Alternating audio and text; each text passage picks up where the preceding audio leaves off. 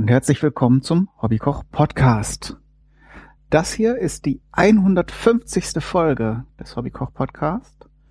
Und zur Feier des Tages möchte ich etwas Besonderes kochen, nämlich ein persisches Gericht. Persisch ist ja heute die Region äh, des Iran und da gibt es ein sehr bekanntes Gericht, das ich schon gerne, schon eine Weile lang äh, gerne ausprobieren wollte. Äh, und zwar nennt sich das Fasenjan die sehr wahrscheinlich falsche Aussprache bitte ich da im Voraus zu entschuldigen. Korrigiert mich da gerne. Ähm, und naja, Fasenjan ist ein Gericht, ein Geflügelgericht. Häufig findet, trifft man es an mit Hähnchen, ähm, also Hähnchenkeulen. Ich werde es heute mit Ente machen und auch das ist im Sinne der Originalrezepte, die ich gesehen habe, ist nur seltener, weil Ente natürlich auch bisschen teurer ist. Naja, es ist jetzt so die Zeit, wo man wieder gut Ente ähm, im Laden zu kaufen bekommt, so im Herbst. Und ist natürlich auch schön mit diesem kräftigen Aroma, passt das natürlich auch zur Jahreszeit. Und das Besondere am Fasenjan ist, dass ähm, es ist eigentlich erinnert es so ein bisschen auch, äh, ich habe mich ja jetzt öfter mal mit der indischen Küche, Küche beschäftigt und ähm, das ist sehr ähnlich, ist ja auch so ein Bereich, dieser ganze Orient. Auf jeden Fall sind auch Nüsse drin, in dem Fall Walnüsse. Und ähm, noch eine besondere Sache, die auch gut zur Jahreszeit passt, sind Granatäpfel beziehungsweise Granatapfelsirup, wobei ihr da aufpassen solltet, dass ihr ähm, ja, wenn ihr so einen äh, Spezialitätenladen in der Nähe habt, wo man auch original iranischen Saft vom Granatapfel kaufen kann oder Sirup, äh, dann tut das. Der darf nämlich nicht gesüßt sein. Es gibt ja so in den Cocktailbars häufig den Grenadin-Sirup, der natürlich auch sehr viel Zucker enthält. Der ist natürlich mit Granatapfel, aber hauptsächlich natürlich Zucker und äh, meistens dann auch noch Farbstoffe und, und sowas. Das wäre in dem Fall zu süß. Ich habe mir jetzt damit beholfen, dass ich, weil es sie auch gerade zu kaufen gab, drei Granatäpfel gekauft habe und sie mit meinem Entsafter kurz entsaftet habe. Das geht sehr gut, weil die Früchte sind ja sehr, also die, die Kerne äh, mit diesen Fruchtkörpern drumherum lassen sich relativ problemlos entsaften.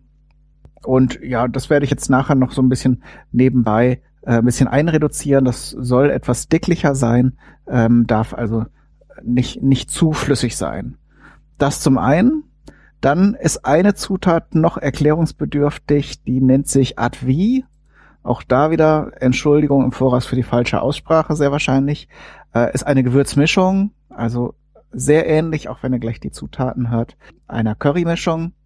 Enthält Rosenblätter, Zimt, Kardamom, Kreuzkümmel und dann weiterhin sowas wie Gelbwurz, auch Kurkuma genannt, Gewürznelke, Ingwer, äh, Safran, Muskatnuss, schwarzer Pfeffer, Koriander und Sesam. Und da ist natürlich wie bei jeder Gewürzmischung die Varianz sehr groß und in den verschiedenen Regionen des Landes gibt es dort dann natürlich auch wieder Schwerpunkte auf bestimmte Gewürze. Ich habe mir jetzt einfach meine eigene Advi-Mischung zusammengestellt und zwar äh, nehme ich statt Rosenblättern Rosenwasser. Dann äh, habe ich Zimt, Kardamom ist äh, äh, auch dabei, da habe ich diese grünen Kapseln genommen. Dann äh, kommt Kurkuma dazu. Nelken habe ich zwei, drei Stück drin. Was habe ich noch? Muskatnuss, so ein paar Krümel. Da hatte ich, ich habe so eine Muskatmühle und da ähm, bleiben immer so ein paar Klümpchen übrig, die sich dann mit dieser Mühle nicht mehr zerkleinern lassen. Ähm, die habe ich jetzt einfach genommen. Das ist, sagen wir jetzt mal so eine Fünftel, maximal eine Fünftel äh, Muskatnuss so von der Menge. Könnt ihr also auch von der mit einer, mit einer Reibe von einer normalen Muskatnuss runter reiben. Schwarzen Pfeffer habe ich mitgenommen und Koriander und das dann mit meiner Gewürzmühle zu einem Pulver verarbeitet. Und damit hoffe ich, dass ich der Originalmischung einigermaßen gerecht werde. So, und dann habe ich, glaube ich, alles, was ich im Vorhinein erklären wollte, erklärt. Ähm, und das, was ich vorbereitet habe, auch. Ach so, eine Sache noch. Dazu gibt es Reis, Duftreis. Und da machen wir auch den, die spezielle Variante, die spezielle persische Variante, nämlich Safranreis. Ich habe Safran genommen und dann kochen wir gleich den Reis. Das bereite ich dann gleich vor und erkläre das dann in der Küche. Aber erstmal machen wir das Fasejan, weil das ist ein Schmorgericht und da haben wir dann also noch genug Zeit, den Reis zu garen. Also ab geht's in die Küche. Bis dahin. So, und da sind wir dann auch schon in der Küche. Da werde ich jetzt erstmal, habe ich jetzt hier eine Pfanne aufgestellt, die machen wir schon mal heiß. Und als allererstes werde ich hier meine Entenkeulen anbraten. Und dann nehme ich jetzt erstmal die Unterkeulen. Da brauche ich jetzt auch kein Fett. Ich lege das jetzt erstmal auf die Hautseite. Ist natürlich eine beschichtete Pfanne. Bei einer Edelstahlpfanne oder einer gusseisernen könnt euch das Ganze natürlich ansetzen. Das wollen wir nicht. Ich nehme jetzt hier mal vier von diesen Unterkeulen. Die können ein bis zwei Personen locker essen. Je nachdem, wie gut es schmeckt natürlich und wie viel Appetit man hat. Aber ich habe jetzt ein sehr spärliches Frühstück gehabt, von daher denke ich, dass ich da gut mit diesen Keulen zurechtkommen werde. Hab die schon reingetan, das heißt, die werden mit der Pfanne heiß. Das heißt, dann haben sie noch ein bisschen mehr Gelegenheit, von dem Fett aus der Haut abzugeben, so dass sie dann schön kross und lecker werden. So, nebenbei würfel ich jetzt hier rote Zwiebeln. Zwei Stück. Auch hier wieder eine sehr klare Parallele zur, zur indischen Küche, dass die Basis der Soße äh, nachher auf geschmorten Zwiebeln basiert. Das habe ich also auch schon bei Currygerichten erlebt und weiß, dass es auf jeden Fall eine gute Sache ist. Also von daher ist das ja auch mal, will da auch keinem unterstellen, dass er die Küche eines anderen Landes imitiert oder so, so bestimmte Techniken, die zwar bei uns jetzt irgendwie nicht so typisch sind, haben sich dann in anderen Regionen der Welt scheinbar äh, ein bisschen stärker verbreitet. Und so wie man jetzt hier so erleben kann, oder wie ich es jetzt auch schon ausprobiert habe, ist das keine schlechte Sache, das dann auch mal so zu machen. Im Hintergrund höre ich jetzt zumindest, ich weiß nicht, ob das übers Mikrofon mitkommt, die Entenschenkel schon mal knistern und brutzeln. So, und dann nehme ich mir hier schon mal einen Behälter, wo ich nachher die fertigen Unterkeulen reintun kann. Was nehme ich denn da am besten? Nehmen wir mal das Ding hier. Die Entenkeulen habe ich jetzt über Nacht in Salzwasser eingelegt, 10 Prozent, also auf einen Liter 100 Gramm Salz. Das mache ich jetzt bei Geflügel fast immer, weil das sehr schön ist. Die, das Fleisch ist dann durch und durch äh, gewürzt und das ähm, Aroma in, insgesamt intensiver. Von daher ähm, kann ich das nur empfehlen, dass ihr das, äh, wenn ihr mögt, wenn ihr sowas macht und Zeit habt vor allen Dingen, dann entsprechend auch so vorbereiten könntet. Braucht jetzt ein bisschen, bis die gebräunt sind. Ich überlege mal kurz, ob ich noch irgendwas anderes machen muss. Nee, eigentlich nicht. Da lassen wir jetzt ganz gemütlich die Entenkeulen erstmal rösten. Natürlich auch wenden und alles, das ganze Programm kann ich mir hier schon mal den Basmati-Reis bereitlegen. Könnt natürlich auch Jasmin-Reis nehmen. Ich weiß gar nicht, was jetzt die korrekte Wahl wäre, wenn man ganz authentisch die ähm, persische Küche kochen will. Aber es wird grundsätzlich sehr viel Reis gegessen dort. Ich habe ja schon mal ein zumindest persisch inspiriertes Gericht gekocht, ähm, das aber ein Nudelgericht war aber wie ich an den Statistiken sehen konnte, sehr, sehr gut bei euch angekommen ist. Das gehört also mit zu einer, also ist eine der erfolgreichsten Folgen mit und ist auch sehr lecker. Ich habe es zwar seitdem nicht wieder gekocht, ich habe es mir immer mal wieder vorgenommen, weil es auch wirklich super lecker war und halt nicht so das, was man sonst kennt. Aber auf jeden Fall die persische Küche mit diesen Aromen und eben auch viel mit Nüssen und äh, sehr schönen Zutaten kann ich wirklich empfehlen. Ich werde euch die Sendung, die äh, ist ja nun, ich glaube, es war auch eine der ganz frühen, zehn oder elf oder so, werde ich euch nochmal verlinken, wenn euch das interessiert. Dann könnt ihr da direkt nochmal reinhören. So, und dann fällt mir ein, dass ich noch eine Zutat suchen muss. Ich hoffe mal, dass sie sich nicht zu weit in meinem Regalen versteckt hier. Ah, sonst muss ich gleich nochmal eine kleine Pause machen. Ist aber erst für den Schluss wichtig. So, Die Entenstücke sind angebraten, so dass wir jetzt die Zwiebeln in die Pfanne geben können. Da ist jetzt auch noch so ein bisschen Entenfett drin. Trotzdem werde ich jetzt hier auch noch einen kleinen Schluck Öl zugeben, damit die Zwiebeln schön anbraten können. So, ein Esslöffel.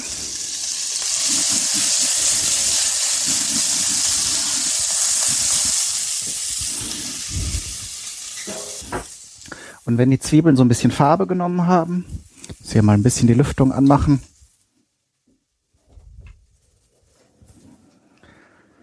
Dann gebe ich noch einen Esslöffel Tomatenmark dazu.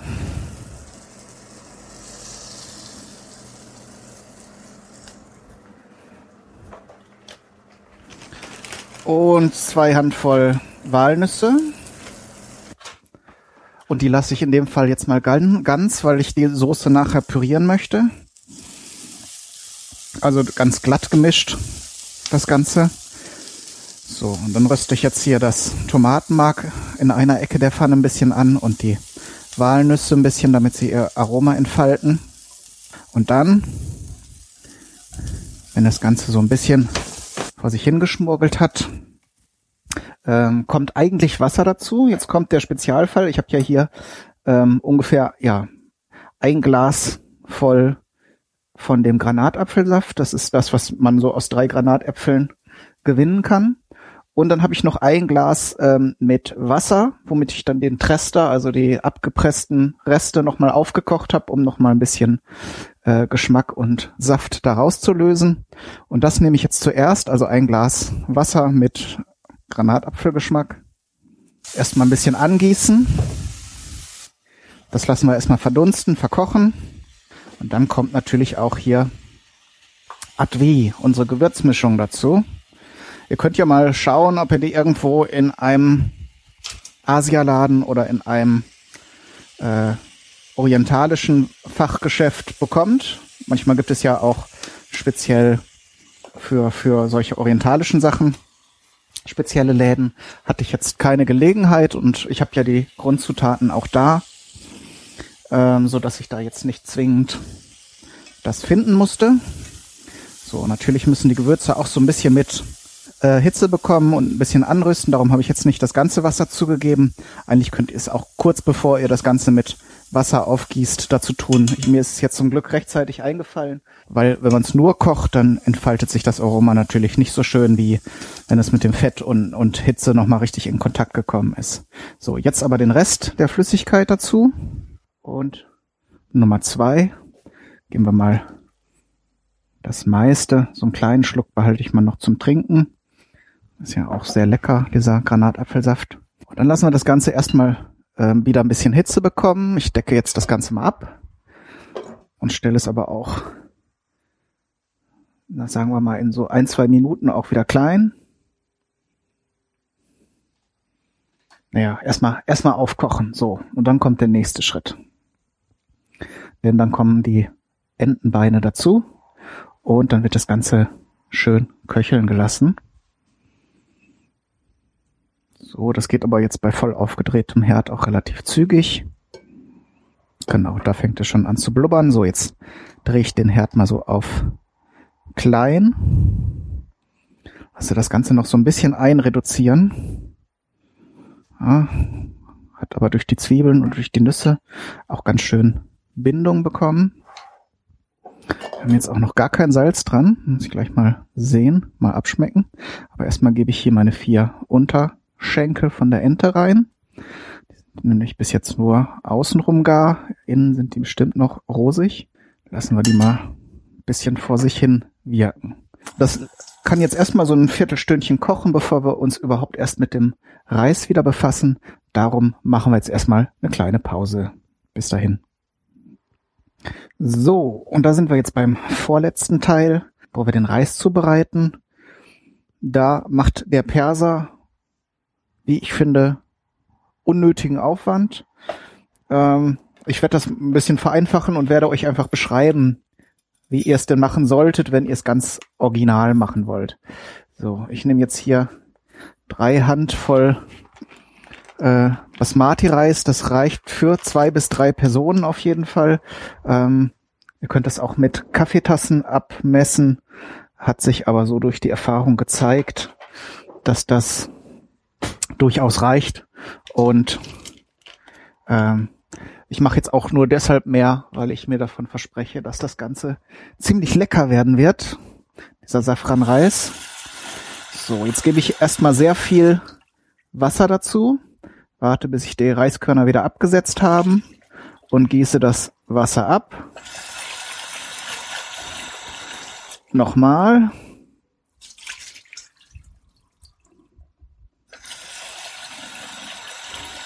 Und ein drittes Mal. So. Der Perser würde jetzt, oder zumindest in den Rezepten, die ich gelesen habe, würde ähm, das Ganze jetzt im Sieb abgespült.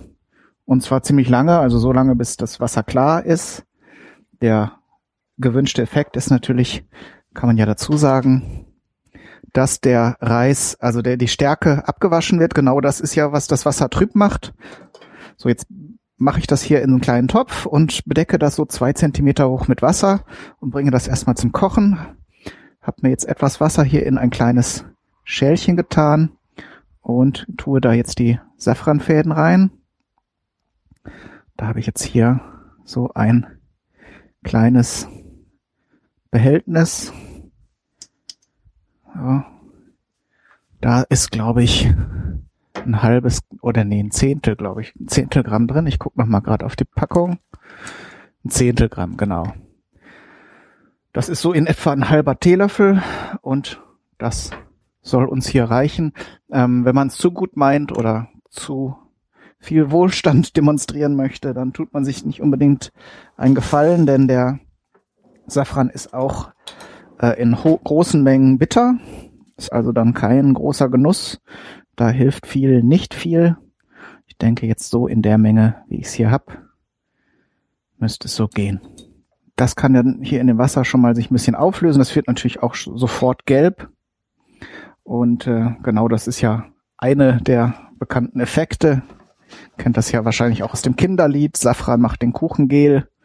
Was ja bedeuten soll, dass es den Kuchen gelb macht und ist ein schönes Gewürz. Also ich benutze es gerne, natürlich nicht so in rohen Mengen. Man kann es auch nicht immer essen, aber ist auf jeden Fall eine sehr, sehr äh, leckere Zutat. Das kann man auf jeden Fall sagen. Und dann brauchen wir eine Schalotte. Habe ich jetzt eben auch genommen. Also ihr könnt Schalotten nehmen oder rote Zwiebeln. Die wird fein gewürfelt. Also die Schalotten sind, wisst ihr ja schon, habe ich schon ein paar Mal gesagt, wesentlich feiner im Aroma.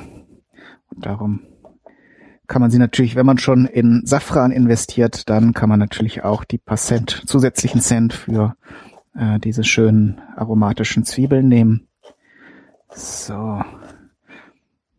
Der Perser gart den Reis in zwei Stufen. Das heißt, er würde erstmal jetzt in reichlich, ähm, reichlich Wasser den Reis so garen, wie der Italiener sagen würde, al dente, also dass er noch deutlichen Biss hat, vielleicht sogar noch etwas mehr. Und dann kommt die zweite Stufe, wo das Ganze mit äh, den, den Zwiebeln hier und dem Safran in Kontakt kommt. Ich habe den Safran jetzt auch noch nicht zugegeben. Das Ganze soll jetzt erstmal kochen. Ich werde aber den Reis in einem Schritt äh, gar kochen also so 15 bis 20 Minuten. Hab jetzt auch so viel Wasser drin, ähm, dass der nachher, äh, dass, dass man den nicht abgießen muss, sondern dass der jetzt einfach beim Quellen und Garen ähm, das ganze Wasser, was ich zugegeben habe, aufnimmt, so zumindest der, der äh, selige Wunsch. Und äh, dann machen wir den zweiten Schritt äh, etwas kürzer und einfacher. Werde also, wenn das Ganze jetzt kocht, äh, das Ganze so eine Minute köcheln lassen und dann den Herd ausstellen und hier diese Elektroherde, die haben dann durchaus genug Restwärme, um den Reis fertig zu garen. Wenn ihr einen Reiskocher habt, dann braucht ihr diese umständliche Variante jetzt nicht wählen, aber so hat sich das bei mir eigentlich ganz gut bewährt. Also das kann man dann auch durchaus stehen lassen. Also wenn man nicht alles so knallheiß essen möchte, dann passiert da auch nichts weiter dran. Der Herd ist ja dann aus und die Restwärme, die da noch da ist, die reicht einfach, um das Ganze zu garen. Wenn das natürlich Stunden vorher macht, ist der Reis nachher kalt In unserem Fall ist, wäre das jetzt kein Problem, weil wir den ja nachher nochmal ähm, erwärmen. Aber sonst, wenn ihr das äh, so für den Alltag oder für anderen Reis sonst macht, dann ist natürlich schade, wenn es so ganz kalt ist. Dann wäre das vielleicht nicht so gut. So, jetzt bildet sich schon Schaum, das ist ein gutes Zeichen. Äh, Deckel ist natürlich drauf, der hält natürlich auch nochmal die Hitze. Jetzt muss ich ein bisschen aufpassen, wenn es zu viel ist, genau. Einfach nochmal den Deckel abnehmen, dann sonst kocht das Ganze über. Das Problem habt ihr natürlich auch nicht, wenn ihr jetzt sehr gründlich und intensiv die Stärke abwäscht, denn das, was jetzt hier Schaum verursacht und dass das Ganze hier hochkommt, ist natürlich auch die Stärke, die mit dem kochenden Wasser hier äh, schöne große Blasen bildet. So, aber wenn ihr den Deckel ein, zwei Mal hochgehoben habt und damit die Temperatur so ein bisschen herabgesetzt habt, dann sollte es eigentlich gehen. Na, jetzt kommt dann natürlich genau, wenn man es gerade erklärt, dann macht es der Reis nicht so, wie man möchte. So, dann lasse ich jetzt den Deckel mal zehn Sekunden ab. So, das müsste jetzt müsste es jetzt aber tun. So.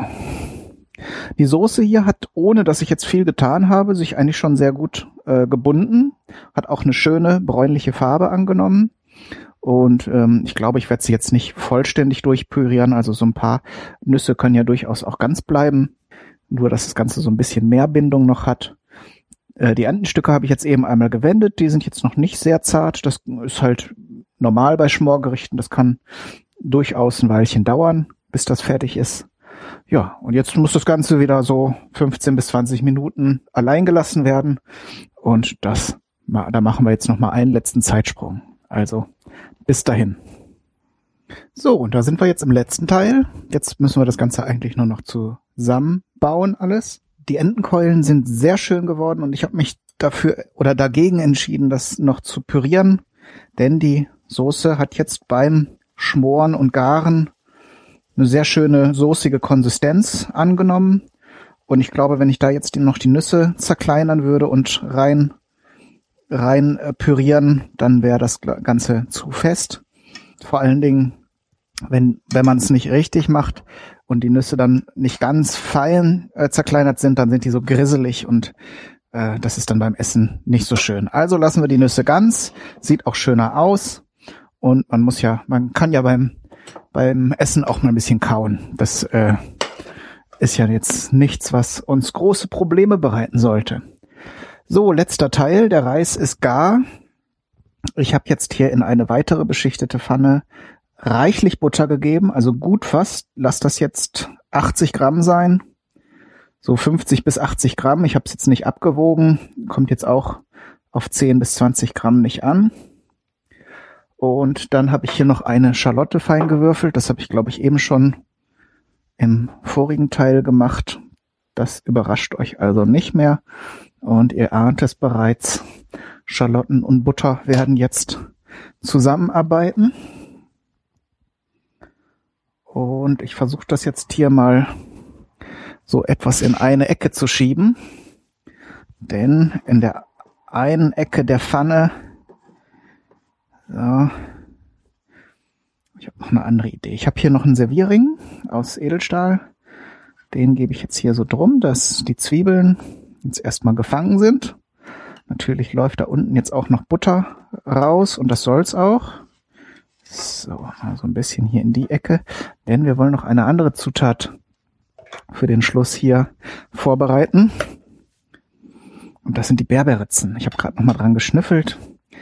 Das ist eigentlich mit nichts zu vergleichen. Die kommen auch aus dem Iran. Äh, ich glaube, ich habe vor einiger Zeit mal gelesen, 90 Prozent der Berberitzen kommen von dort.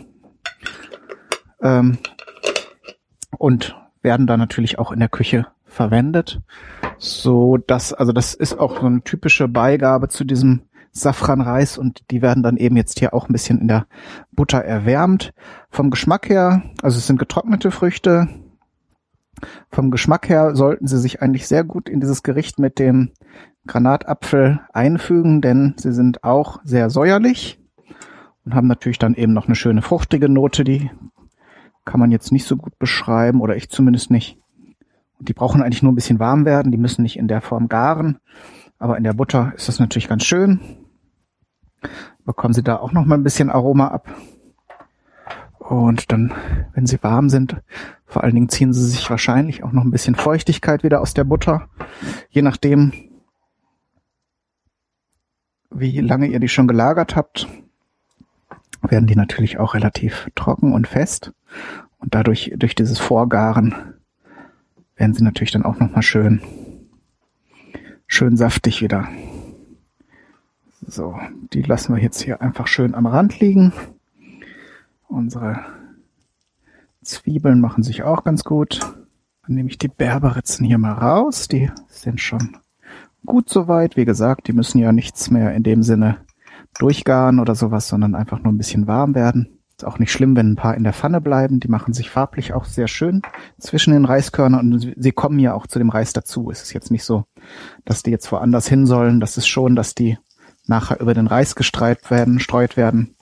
wenn nachher ein paar jetzt hier schon in dem Reis mit drin sind, ist das auch kein Problem. Den Servierring ist jetzt eigentlich nur für den Fototeller. Mache ich jetzt etwas schöner, so ein Reistürmchen nachher. Sonst kann man natürlich hier nachher äh, die geschmolzene Butter mit den gedünsteten Zwiebeln auch einfach mit dem Reis mischen und dann ist das Ganze fertig. Beziehungsweise, ähm, wenn ihr es dann traditionell macht, dann äh, gebt ihr das Ganze ja nochmal in einen Topf und da ist natürlich der Witz, dass sich dann unten nochmal so eine Kruste bildet. Und das ist natürlich was richtig Feines, so in Butter gebratener Reis. Kennt ihr vielleicht von anderen Gerichten her. Das ist richtig äh, lecker. Und diese Kruste, also das wird dann richtig, dass es richtig schön golden braun ist. Und entsprechend nochmal aromatisch. Ich versuche das jetzt hier mal auf der einen Seite von meinem Türmchen so zu regeln, dass das dann auch so ähnlich wird.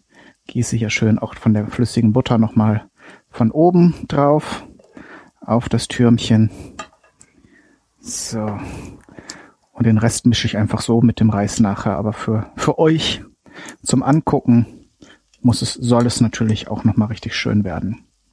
So, ich glaube, ich werde mein Türmchen hier wenden. Ich habe das bis oben hin gefüllt, aber jetzt auf der Unterseite sind relativ viele Schalottenstückchen. Nicht, dass das nachher da mit dunklen, dunklen Zwiebeln übersät ist. So, ja, das hat geklappt. So, und dann werde ich es nachher, wenn es gut geworden ist, ähm, auf der goldenen Seite, mit der goldenen Seite nach oben, mit der gebratenen anrichten. So wird es meistens dann auch äh, dann in, in Iran gemacht so dass das nachher wie so ein Kuchen aussieht. Das Ganze wird dann schon etwas fester. So, ich werde jetzt hier mal nebenbei die gerösteten Zwiebeln und die Butter, die überschüssige, zu meinem Reis geben, damit das nicht zu dunkel wird. So, hat geklappt. Und hoffe jetzt natürlich, dass mein Türmchen hier schön weiterbrät. Gieße das weiterhin oben noch mit Butter und den restlichen gerösteten Zwiebeln.